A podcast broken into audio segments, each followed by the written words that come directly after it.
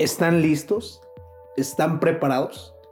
Les voy a contar una historia increíble y que es verídica. Porque recuerdo que cuando tuve la oportunidad de visitar Grecia y específicamente la ciudad de Atenas, justamente para ser específicos en el año 2018. Era más o menos el mes de noviembre, porque es el cumpleaños de mi hermana el 10. Y recuerdo que no estuve en su cumpleaños, pero que le di un buen regalo. Ahora sí que a distancia. Y bueno, eso es tela de otro vestido, ¿no? No tiene nada que ver con este podcast.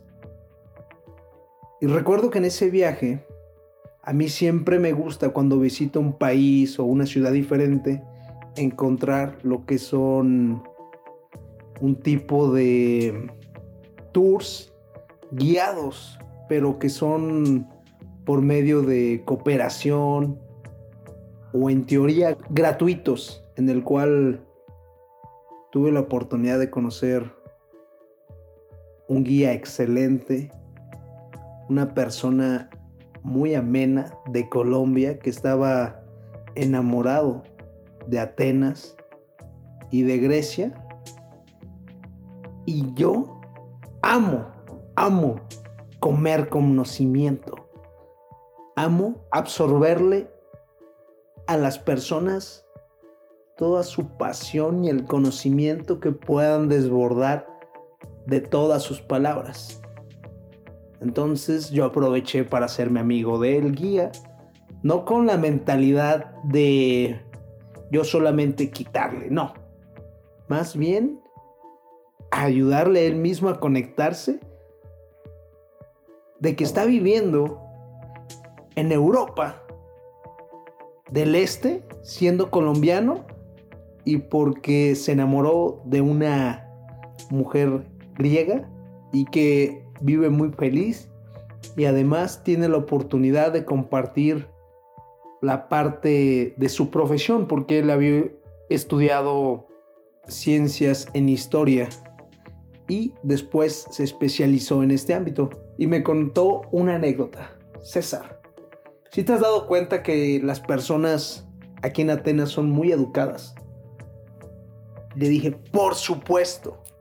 Y eso es lo que más me gusta porque en todos los otros países que he estado, de Europa, que no los puedo comparar porque es la otra parte, son unas personas muy frías, muy directas o para mí, para mí son groseros. Lo puedo decir así de esta manera, son mamones. Y esas cosas no me gustaron. Y eso es lo que más me encantó y se lo hice saber también a él. Y me dijo, es que en Grecia, la gente tiene una perspectiva diferente. Se cuenta la leyenda que en el tiempo que existían los dioses del Olimpo, en el tiempo, por supuesto, de Troya, en el tiempo de la gran Atenas, cuando los dioses tienen la oportunidad de viajar y regresar a la tierra, a un lugar finalmente carnal, ellos reencarnaban como un ser humano y finalmente llegaban a ciudades, pueblos, en aquel momento pues pequeñas comunidades.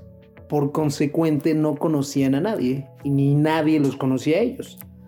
Entonces esta representación para ellos quiere decir que cualquier viajero que pudieran ver en Atenas o en los otros pueblos, Creta, Grecia, para ellos un viajero representaba posiblemente un dios. Potencialmente un 10, un 20, un 30%, o finalmente ya podría ser la representación de un dios. Y es por eso que ellos lo trataban exageradamente bien, con esa amabilidad, con esa voluntad de servir, pero por el hecho de servir, no por querer recibir, sino por el hecho de que ellos saben que pueden recibir lo mejor si dan lo mejor de ellos mismos. Y yo mismo me hice esta pregunta. Esta persona, por supuesto que no me está exigiendo una propina o no me está exigiendo un pago, pero sin lugar a dudas, yo ese día lo invité a comer porque me encantó su plática y seguí tratando de comerme todo su conocimiento. Y entre más anécdotas me contaba, era increíble. Y por el simple hecho de servir, él estaba aún más feliz porque estaba conectándose con la absoluta verdad que nosotros tenemos y que pareciera que en un cierto momento estamos perdidos y que no conocemos el trayecto. Pero en el momento que tienes una conciencia de que te conoces a ti mismo, te das cuenta que te puedes conectar y regresar a conectar con tu esencia, con lo más profundo de ti. Y en estos momentos es cuando tú eres feliz. Estoy seguro que él jamás pensó de estar en Medellín, Colombia, tres años atrás, iba a estar viviendo ahora en Atenas, Grecia.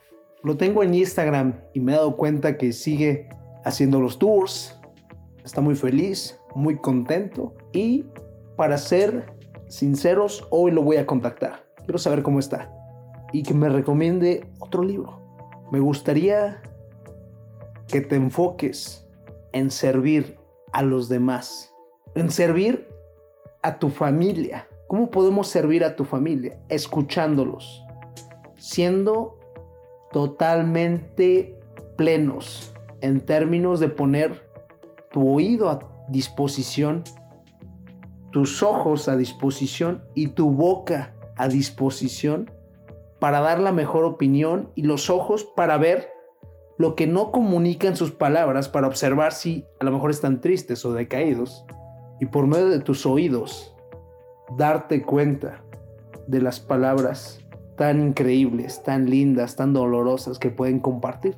Pero en el momento que estás sirviendo, un absoluto desapego, tú te sientes más feliz porque tú estás sirviendo por dar y te estás dando a ti mismo la oportunidad de servir.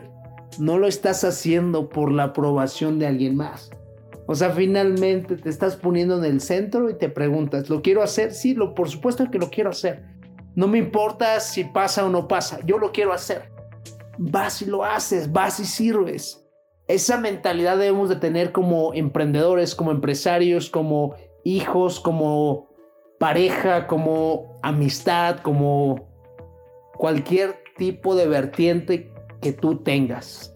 Y es increíble, te lo aseguro, que si el día de hoy y en esta semana te enfocas en servir a los demás, por consecuencia vas a recibir algo.